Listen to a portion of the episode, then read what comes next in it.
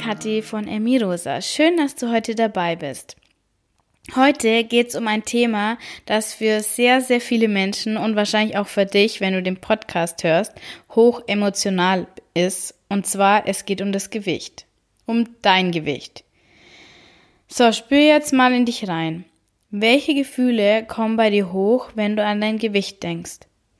Also dein aktuelles Gewicht, das du jetzt gerade hast. Empfindest du Scham, wenn du an dein Gewicht denkst? Empfindest du Hilflosigkeit, Wut, Wut auf dich selbst, Traurigkeit? Steigen dir vielleicht sogar die Tränen in die Augen?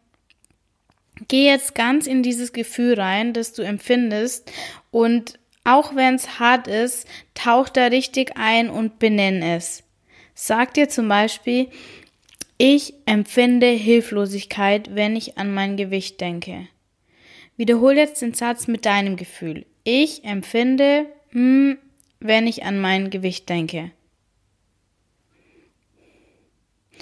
Und jetzt kommt die gute Nachricht.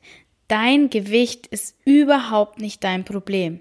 Das Gefühl, das du spürst, spürst du nur, weil du irgendeine Erwartung an dein Gewicht knüpfst. Du wünschst dir, dass ein niedrigeres Gewicht dir irgendwas gibt, was du haben willst.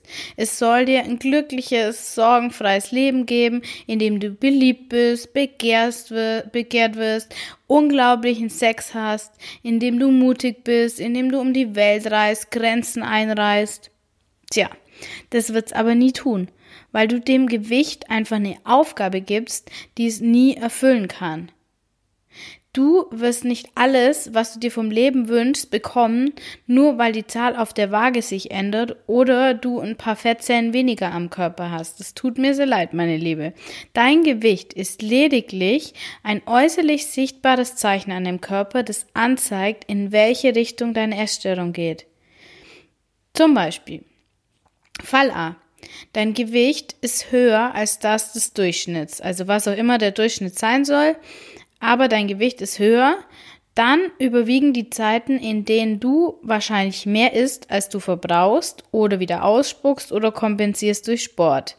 Also die Waage geht sozusagen, die Balance geht in die Richtung von mehr Essen. Fall B, Dein Gewicht ist im Normalbereich. Das heißt, die Überessenszeiten gleichen sich aus mit Hungerphasen, Übergebensphasen, Sportphasen. Also ist, die Waage ist sozusagen im Gleichgewicht. Und Fall C, dein Gewicht ist niedriger als das des Durchschnitts. Du bist sehr schmal, sehr dünn. Dann überwiegen wahrscheinlich die Hungerphasen und du nimmst weniger auf, als du verbrauchst. Die Waage geht jetzt in die gegengesetzte Richtung ähm, Zufall A, also du bist eher im dünnen Bereich. Im Endeffekt ist es aber nur so weit relevant, als dass je nach Ausprägung eine unterschiedliche Wahrnehmung in der Gesellschaft entstanden ist. Also du Lob und Anerkennung bekommst oder eben Ablehnung. Fall A wäre wahrscheinlich eher Ablehnung, Fall C teilweise noch Anerkennung. Und Dazwischen ist ja wahrscheinlich die unbefriedigende Mitte, die ja viele auch nicht haben wollen.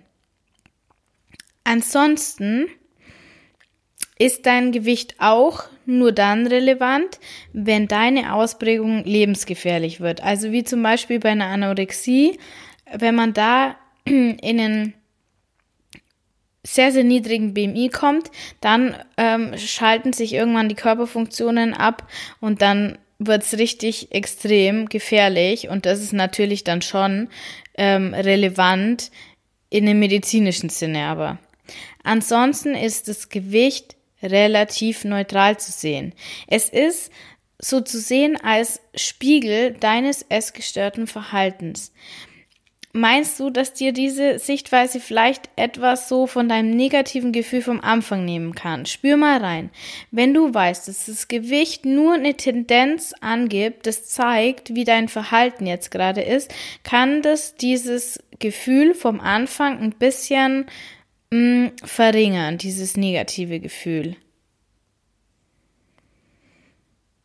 Und jetzt wird's noch viel, viel besser, wenn das eh schon geklappt hat. Dein Gewicht wird sich normalisieren. Egal wo du jetzt stehst, an welchem Ende, es wird sich einpendeln. Wenn du Schritt für Schritt den Weg der Heilung gehst, dann wird sich das Ganze für dich erledigen.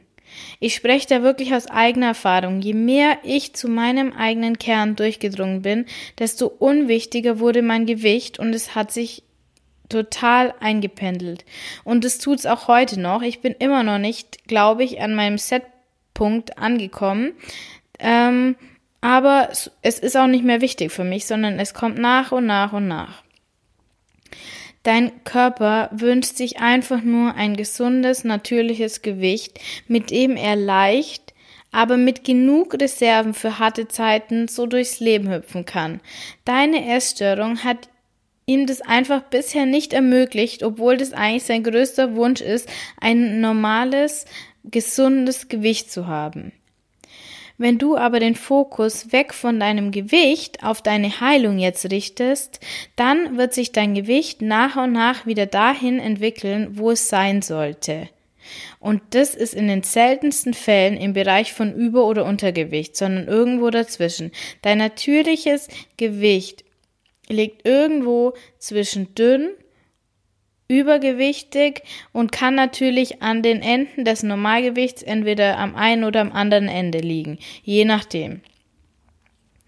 Versuch jetzt die Verantwortung für dein Gewicht abzugeben und verlass diesen Zwang und überlass deinem Körper, wo er hin will.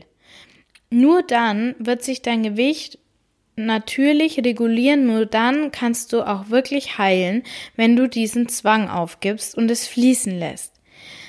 Dein neues Mantra kann zum Beispiel sein, ich bin neugierig, mit welchem Gewicht sich mein Körper zu 100% wohlfühlt. Ich vertraue ihm.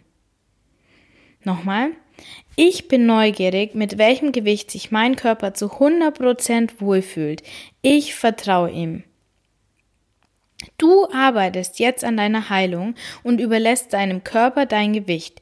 Jedes Mal, wenn du wieder in die Versuchung kommst, dein Gewicht zu beeinflussen, denk dran, dass du versuchst, was zu reparieren, was überhaupt nicht kaputt ist.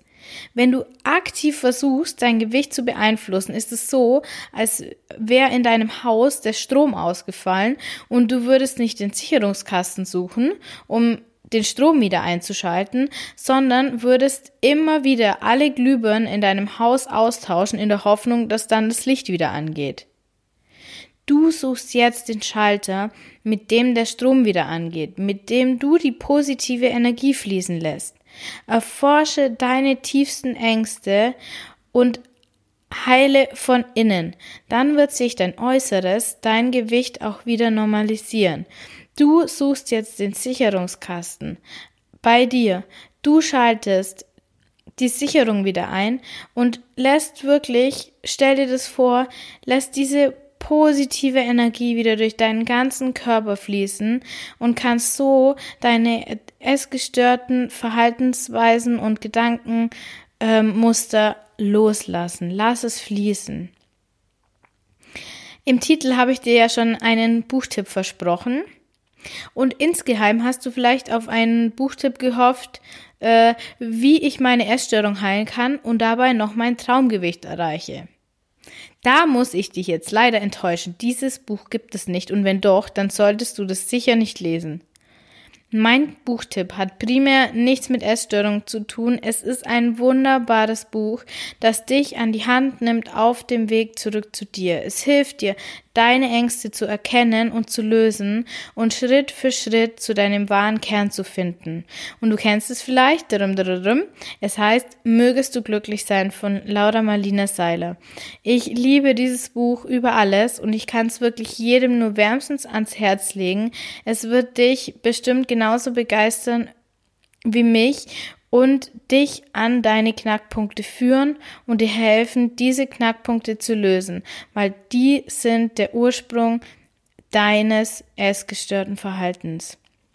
Den Link dazu findest du äh, natürlich in den Show Notes. Das ist keine bezahlte Werbung. Ich spreche wirklich nur von Herzen über dieses Buch. Und jetzt Genieß die Reise zu dir selbst. Vertrau dir und vertrau dem Leben. Es ist alles schon da. Es ist alles schon in dir und du bist grenzenlos.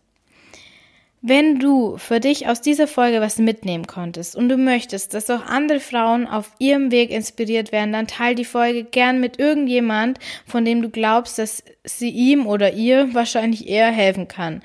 Es ist so, so wichtig, dass wir uns zusammenschließen und vernetzen, um möglichst viel positive Energie zu erzeugen, weil wir sind alle eins und wenn du dich heilst, dann heilst du auch andere.